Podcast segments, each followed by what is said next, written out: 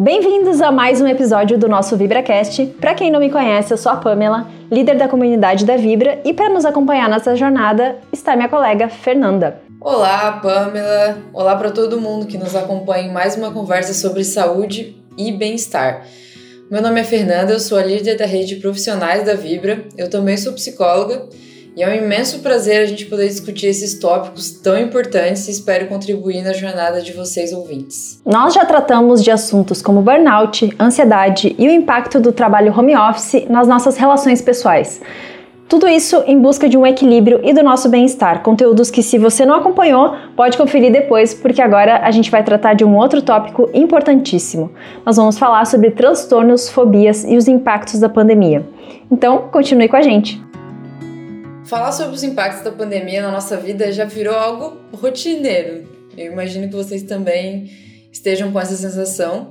E é fácil encontrar materiais, artigos de opinião sobre os impactos no nosso trabalho, nossa família, no convívio social e principalmente no nosso bolso.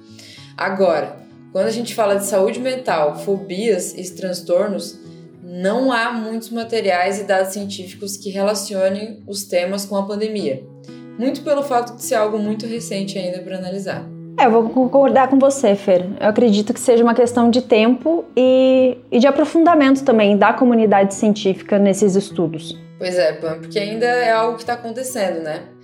Afinal, mesmo que as medidas de isolamento tenham se flexibilizado em muitos países, o mundo não está totalmente livre do Covid-19 e ainda estamos recebendo as respostas sociais e psicológicas dele. A China, por exemplo, até pouco tempo precisou restabelecer a quarentena. Ah, bem lembrado, Fer. Embora sejam poucos, levantamos aqui alguns dos estudos já produzidos. Afinal, muitas pessoas sofrem com essas condições. E quando falamos em fobia, por exemplo, a estimativa do Instituto Nacional de Saúde americano é que 20% da população mundial seja afetada. É muita gente. É muita gente mesmo. E algo que a gente precisa entender é que as manifestações das fobias e dos transtornos não são apenas sentimentos de medo leves e passageiros. As crises podem causar sintomas físicos graves, como ataque cardíaco, tremedeira, suor excessivo, falta de ar, tontura e até desmaios. Agora, vamos pensar aqui em pessoas que já possuem um transtorno, como o TOC, o transtorno obsessivo compulsivo, relacionado à limpeza. Como será que a pandemia afetou a vida dessas pessoas?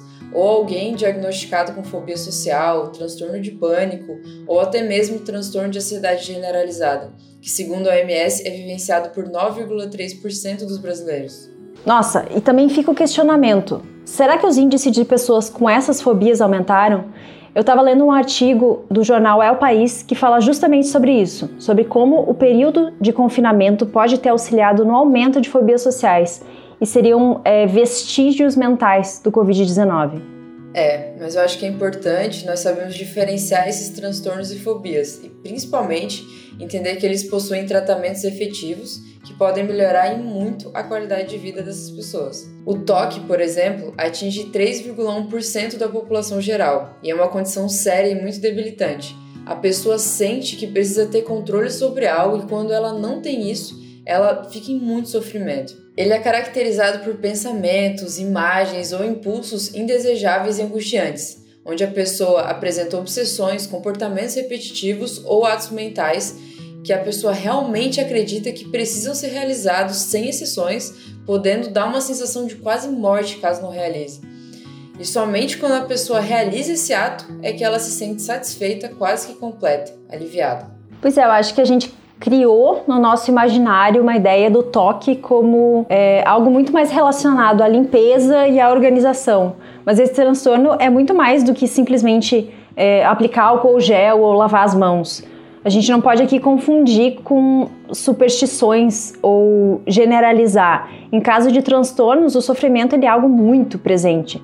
E para de fato ter certeza se é uma condição assim que você ou que alguém que você conhece pode estar vivendo, a avaliação de um profissional ela é muito importante. É bem destacado, Pam.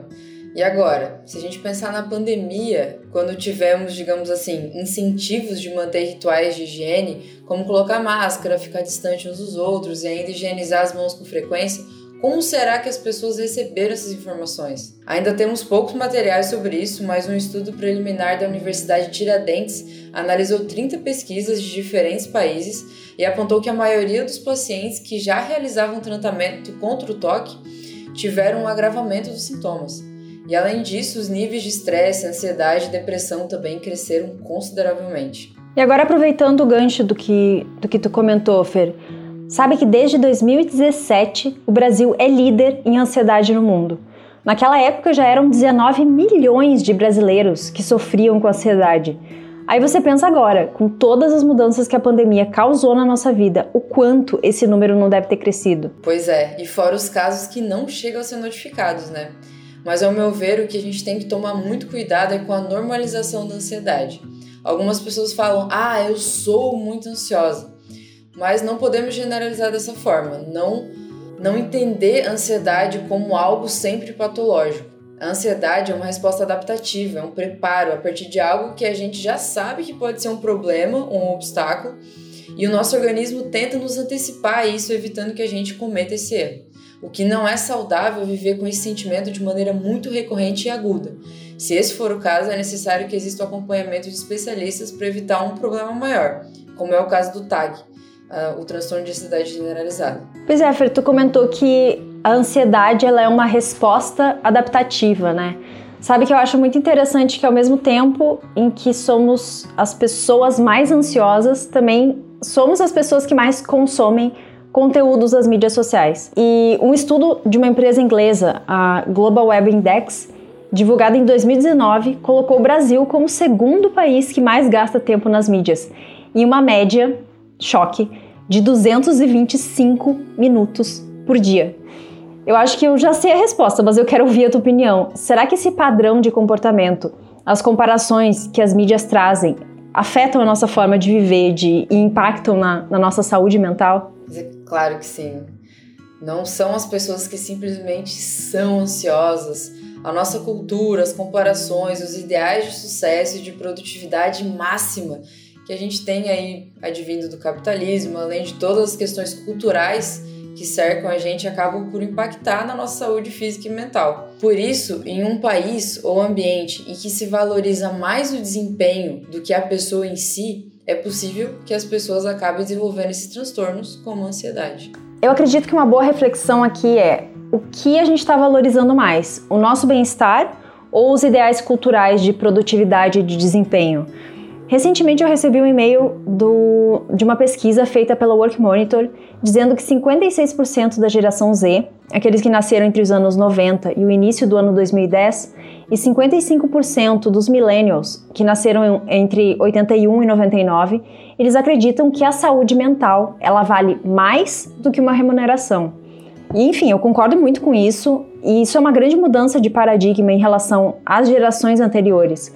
Antes o trabalho era a prioridade acima de tudo, independentemente de qualquer coisa. E com essas mudanças e prejuízos que a gente está vendo, é, as prioridades estão mudando também. A gente está num momento de muita aceleração e isso alimenta a ansiedade. É, e a TAG, que a gente estava comentando antes, ela é uma condição em que a pessoa fica ansiosa por um longo período. Para receber esse diagnóstico, em geral, a pessoa está enfrentando uma crise de pelo menos seis meses, e isso é muito tempo. Então, é, Fer, tu consegue imaginar os prejuízos nas relações pessoais e profissionais e na qualidade de vida em geral dessas pessoas? Sim, e muito com toda essa mudança de geração, prioridades e questões culturais que você comentou, é nítida toda essa correlação. Mas é preciso estar atento a esse se sentir ansioso. A ansiedade, como eu comentei, é uma resposta adaptativa do nosso organismo. O que não pode acontecer, o que a gente tem que ficar atento, é quando é uma reação desproporcional àquilo ali que aconteceu. Então, ah, eu tô andando e eu deixei cair minha mochila no chão. Não é esperado que uma pessoa adulta, a partir dessa situação específica, vai se jogar no chão, gritar, quebrar alguma coisa, bater em alguém que passou perto. Isso é uma reação que a gente chama de desproporcional. Então, isso equivale a todas as questões de ansiedade. Então, é, são sintomas muito sérios e eles vão além da sensação de uma angústia que não passa e que incluem também uma dificuldade de se concentrar, fadiga, cansaço constante, dor de cabeça, tremor, espasmos e formigamentos constantes, náusea, azia, sudorese, falta de ar, tensão muscular, insônia, sonolência, enfim, é uma lista imensa, mas o que a gente tem que levar em consideração é essa questão da reação desproporcional. Se você vai apresentar um trabalho, por exemplo, é esperado que você fique levemente ansioso, que você tenha é, alguns, inclusive, desses sintomas que eu comentei de uma maneira moderada. Mas não é esperado que você congele, que você saia correndo, que você simplesmente não consiga, que a sua voz não saia. Isso são reações desproporcionais àquela situação específica. Nossa, exatamente, Fer. E naquele artigo que eu comentei antes, do El País, o autor fala sobre quando é normal sentir medo. E isso se aplica também a quanto é comum sentir ansiedade ou sentir tristeza, ou enfim, essas reações que tu estava comentando. Existe um limite que a gente precisa saber identificar para evitar, enfim, que uma depressão seja confundida com uma tristeza momentânea. Ou, como tu comentou, uma, uma crise de transtorno de ansiedade generalizada seja deixada de lado por pensar que, ah, não é nada demais, ou vai passar sozinha, ou sei lá, é uma fase. Isso mesmo. E é um erro muito cometido. E quem vai conseguir identificar esse limite é justamente você, junto com um profissional especialista. Por isso, caso você, nosso ouvinte, sinta um ou mais desses sintomas que a gente citou aqui, ou tenha algum, alguma pessoa próxima que pode estar passando por isso, é importantíssimo procurar ajuda e iniciar um tratamento adequado. Tá, agora mudando um pouco o foco. É, eu quero te perguntar, Fer, já faz quanto tempo que tu atua de forma totalmente remota? E já emendando outra pergunta, como foi para ti ficar em casa durante esse período de isolamento? Bom, eu já estou há quase dois anos trabalhando totalmente remoto e foi super difícil a adaptação no começo. Eu era uma pessoa que vivia para lá e para cá, eu, eu sou psicóloga, né? E eu atendia crianças com autismo a domicílio. E eram vários lugares aqui da região de, da Grande Florianópolis. E eu tinha uma vida social muito ativa, final de faculdade, então ficava bastante tempo fora de casa. Então esse início ali foi um período muito ansiogênico para mim. Hoje eu amo home office, me adaptei, mas o começo foi realmente bem complicado. Então, e olhando para esse cenário que a gente está atualmente, com medidas de isolamento mais flexibilizadas e a desobrigatoriedade de usar a máscara, como que está sendo para ti voltar a circular por esses locais que tu costumava circular antes? Bom, ainda está sendo um processo, é, ainda mais que algumas pessoas próximas estão voltando a ter o Covid e o inverno agravando tudo isso, com outras gripes por aí. Então, eu ainda não me sinto totalmente confortável em espaços fechados com muita gente, mas com certeza já estamos muito melhor do que a gente já teve. E eu ouvi relatos de pessoas que viveram isolamento e agora estão com muita dificuldade de voltar a socializar pessoalmente em locais mais aglomerados, como shoppings, por exemplo. E como que foi para você essa volta à normalidade, Pam? Então, ainda é estranho. Eu, eu não me sinto muito confortável de não usar máscara em ambientes que tem muitas pessoas, por exemplo. E é como tu falou, pessoas próximas estão testando positivo de novo. Aí acaba levantando aquela série de dúvidas. Ah, será que a gente vai ter uma nova onda? Será que é, as vacinas que eu tomei vão me proteger? Será que a gente vai ter que voltar para o isolamento? Enfim, são muitas dúvidas ainda. Para a gente, por mais que tenha sido difícil, ficar em casa foi uma questão de adaptação. É, mas existem pessoas que, mesmo antes da pandemia, já não gostavam de sair de casa. E daí você pode estar pensando: ah, é um, é um caso de timidez ou de uma preferência. É, mas nem sempre é assim. Existem pessoas que têm fobia social.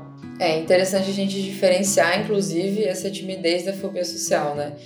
Em algum momento da nossa vida, todos nós vamos ficar um pouco ansiosos e sentir aquele friozinho na barriga. Afinal, quem que nunca ficou nervoso começando numa empresa nova ou para apresentar um trabalho, como eu comentei antes? Mas a fobia social, ela é caracterizada por um medo extremo, não é só um desconforto. A pessoa com essa fobia se sente extremamente vulnerável e pode evitar a qualquer custo determinada situação social. É, e além desse, desse desconforto, tem, como tu comentou ali na tag, né? As pessoas podem sentir sintomas físicos, é, respiração ofegante, batimento cardíaco acelerado, é, enrubescimento da face, náuseas, enjoo, confusão mental, por aí vai, né? É interessante ver que, embora a fobia social tenha várias causas possíveis, desde as relações pessoais até fatores genéticos, ela também pode sofrer influência da pandemia. E um professor de psicologia da Universidade Complutense de Madrid e presidente da Sociedade Espanhola para o Estudo da Ansiedade e do Estresse, é, em uma entrevista que ele deu, ele apontou que pessoas com distúrbios prévios elas podem desenvolver esses transtornos. Esse também é o caso da agorafobia, né, Fer? Isso mesmo, Pam. Esses dias eu ainda assisti o filme A Mulher na Janela e nesse filme a personagem principal vive isolada na própria casa, isso porque ela tem, ela sofre de agorafobia. E para quem tiver interesse no tema, é uma boa sugestão. Nessa condição, a qualidade de vida da pessoa é muito afetada, afinal, ela sente medo e uma ansiedade tão grande ao sair das suas casas que preferem, obviamente, a segurança de não sair dali. Mas não é só a questão do isolamento, os agorafóbicos sentem medo de estar sozinhos nesses espaços públicos sociais e passar mal, ter ataques de pânico ou crise de ansiedade em locais fechados, como transporte público, shopping, shows, cinemas, ou até espaços abertos, como estádio de futebol, por exemplo. Nossa, deve ser muito angustiante. É, eu estava pesquisando aqui, eu achei uma publicação do jornal da USP de 2020, no auge da pandemia, é, que cerca de 150 mil brasileiros haviam recebido o diagnóstico de agorafobia. Agora, é, imagina como eles podem ter sido afetados psicologicamente durante todo esse período. Nossa, é um número muito alarmante e não deve ter sido nada fácil, principalmente pela falta de controle que a gente tinha, né? Enquanto algumas pessoas seguiam as normas sanitárias para evitar a contaminação com coronavírus, algumas não respeitavam o distanciamento, não utilizavam máscara de forma correta. Contudo, o diagnóstico da agorafobia é feito com muita cautela. É preciso passar por avaliações médicas e então iniciar um tratamento. É uma condição realmente bem específica. Pois é, eu ia justamente comentar isso, que não é necessário viver em completo isolamento como a mulher do, do filme que tu comentou. É, assim como nas outras fobias e transtornos que a gente comentou hoje, existem tratamentos que podem melhorar muito a qualidade de vida das pessoas. Claro, e cada situação demanda um tratamento diferente, né? Afinal, cada pessoa é única. Mas, com a ajuda dos profissionais certos, é possível encontrar meios de melhorar a adaptação dessas pessoas, diminuindo assim o seu sofrimento. Depois de toda essa conversa, nosso VibraCast chega ao fim. Obrigada, Fer, mais uma vez por compartilhar conosco conteúdos tão ricos que nos ajudam a entender as situações que a gente vivencia e buscar a ajuda correta. E obrigada a todo mundo que acompanhou essa jornada. A gente espera que todo mundo tenha gostado e que, caso tenha se identificado com alguma situação, não deixem de buscar ajuda especializada. Imagina, é sempre um prazer contribuir para o nosso desenvolvimento. Afinal, mesmo que sejamos consideradas as pessoas mais ansiosas do mundo, com o acompanhamento correto, podemos manter um equilíbrio e melhorar a nossa qualidade de vida. E quem sabe mudar isso, né? Sair dessa, desse momento de liderança aí. E caso vocês queiram conferir mais dicas sobre saúde mental ou trabalho home office, confiram os episódios anteriores do nosso VibraCast. Um abraço e até a próxima. Esperamos todos vocês. Até mais.